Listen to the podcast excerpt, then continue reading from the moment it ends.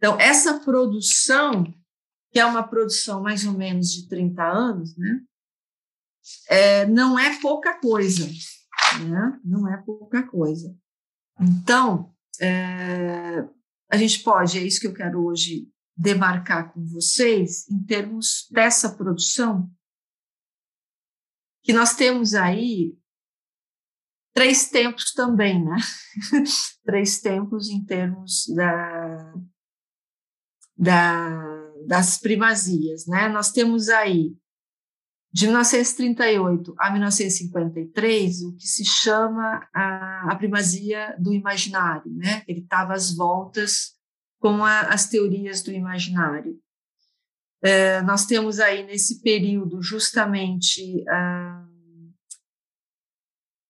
a construção do conceito de estágio de espelho, um dos importantíssimos conceitos de Lacan, que é, o estágio do espelho é, é, um período que ele considera anterior ao Édipo, né? é um período anterior ao Édipo, mas que é a base da subjetivação, é a base da subjetivação. Né?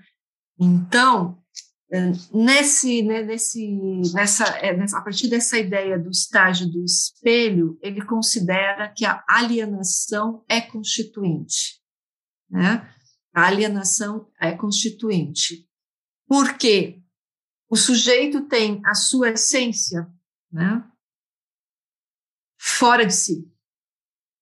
A essência do sujeito está fora dele, fora de si ele tem uh, a, a, o seu modo de desejar e de pensar moldado pelo outro. Esse é um, né, esse é um princípio da teoria né, do estágio do espelho, essa alienação constituinte. Né? Aquele, aquele, aquele aforismo: o desejo é sempre o desejo do outro. Né? Esse desejo é sempre o desejo do outro. O que quer dizer isso? Que todos nós partimos de um ponto que é comum, que se chama alienação. Alienação ao outro, né? Quer dizer, a nossa essência vem de fora, não é nossa, né? Então, o nosso desejo vem do outro, o nosso modo de pensar vem do outro. Isso é a base do processo de subjetivação.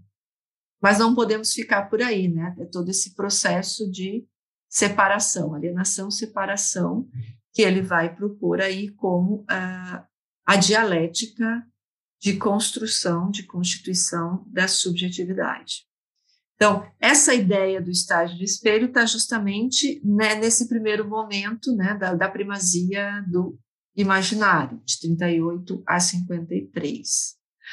O desenvolvimento do registro do simbólico é a partir de 53, de 53 a 64, né, por ali, porque é, 64 que é, também indo um pouquinho mais, né, até o final dos anos 60, tem a primazia do simbólico.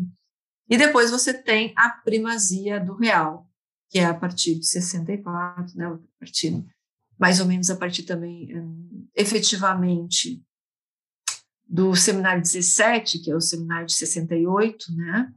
Então, o seminário 17 aí já demarca o encaminhamento para a primazia do real. Né? Então, vocês têm uma ideia da produção. Né? Ele teve ocupado aí, primeiro com a primazia, a teoria do imaginário, depois do simbólico e do real. Não que esses conceitos já não estivessem por ali, né? O real estava ali desde sempre, mas ele vai nomear, ele vai dar primazia a partir do final da, da década de 60, né? E nós temos aí também o que muitos consideram os três tempos do ensino de Lacan, né?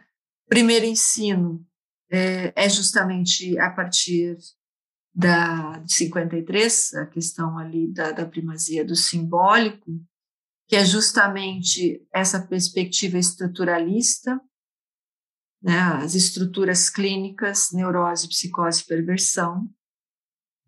o inconsciente estruturado como linguagem, né, que é né, conceito do nome do pai, né, o, o, nome do pai que organiza né, uh, a primazia, sim. Aí começa isso, o seminário que, que a transição, o seminário que começa é o 17, mas é no seminário 20 mais ainda que fica oficialmente instaurado aí uh, a segunda clínica, né, que é, seria a torção da primeira para a segunda clínica. Tá? Então, nós temos aí o primeiro ensino, que vai de 53, mais ou menos, né, que começa ali com a primazia do simbólico, e que vai até uh, o seminário o seminário 10, né? Então a gente tem aí do primeiro do seminário 1 ao seminário 10, né? Então o seminário 11 já representaria o segundo ensino, né? O seminário 11, os quatro conceitos fundamentais da psicanálise, mas é o seminário 10 ali é o divisor de águas, né? De, ele se encaminha no final do seminário 10, então por isso se coloca o seminário 11, os quatro conceitos uh, fundamentais, como a demarcação para o segundo ensino.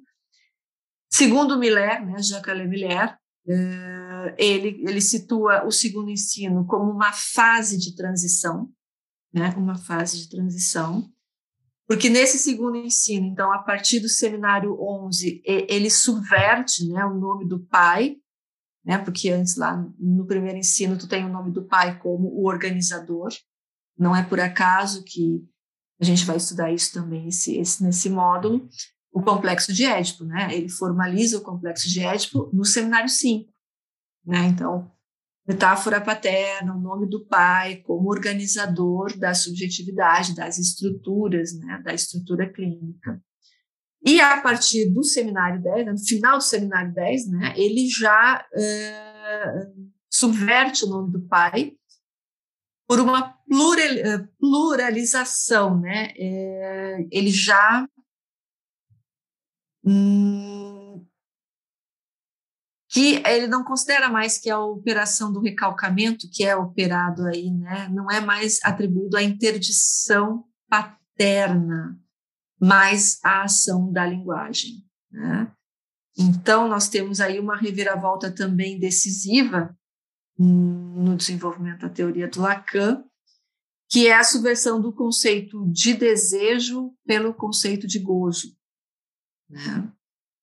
Então, nesse momento, a partir do seminário 11, ele também ele vai ele ao invés de ressaltar a falta, a falta como constituinte, ele vai, ele vai enfatizar o que preenche a falta, né? O que preenche a falta, né? Que é justamente a questão do gozo, né? E por fim, então, o terceiro ensino, que é justamente, né, como eu disse, seminário 17, que é 68, né, então, é a partir da década de 70, considerando aí o seminário 20, como o divisor de águas para o terceiro e último ensino do Lacan, né? onde ali ele prevalece com o conceito de gozo, onde a linguagem também torna-se aparelho de gozo. Né? Então, aí nós temos. É, ele passa a trabalhar não mais na perspectiva, né, essa questão do prazer, mas justamente do gozo, e vai focar na questão pulsional. Então, é, diferente da questão do desejo, né? Diferente do desejo, ele ressignifica a questão do gozo? Que tem a ver com a pulsão. Então, nós teríamos os três, né? Os três ensinos de Lacan. Primeiro e segundo ensino, estamos na primeira clínica.